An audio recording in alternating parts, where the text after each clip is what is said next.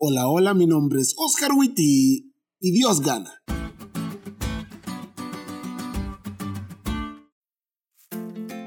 Feliz semana amigos.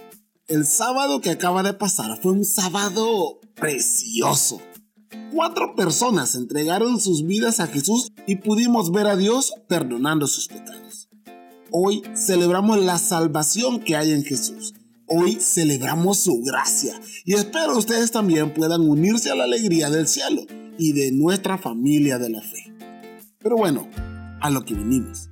Vamos a aprendernos el texto para memorizar de esta semana que se encuentra en Isaías 37, 16 y dice, Jehová de los ejércitos, Dios de Israel, que moras entre los querubines, solo tú eres Dios de todos los reinos de la tierra, tú hiciste los cielos y la tierra qué bueno es saber que Dios está al control, ¿no?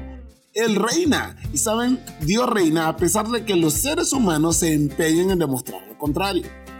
En el libro de la educación de Elena de White, ella nos dice que cuando vemos la historia de la humanidad, pareciera ser que el crecimiento de las naciones y el levantamiento y la caída de los reinos dependen de lo que los hombres hacen o quieren lo que sucede en el mundo parece que es determinado en gran parte por su poder, ambición o capricho, pero cuando vamos a la Biblia vemos claramente y podemos notar que detrás, encima y entre la trama y la urdimbre de los intereses, pasiones y poder de los seres humanos, los agentes de aquel que lo dirige todo ejecutan silenciosa y pacientemente los consejos de la voluntad de Dios.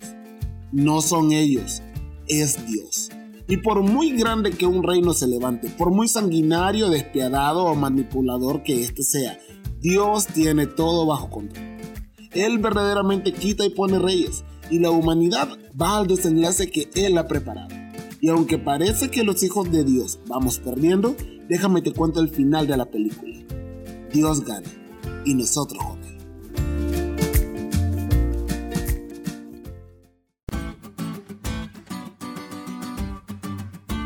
¿Te diste cuenta lo cool que estuvo esta lección?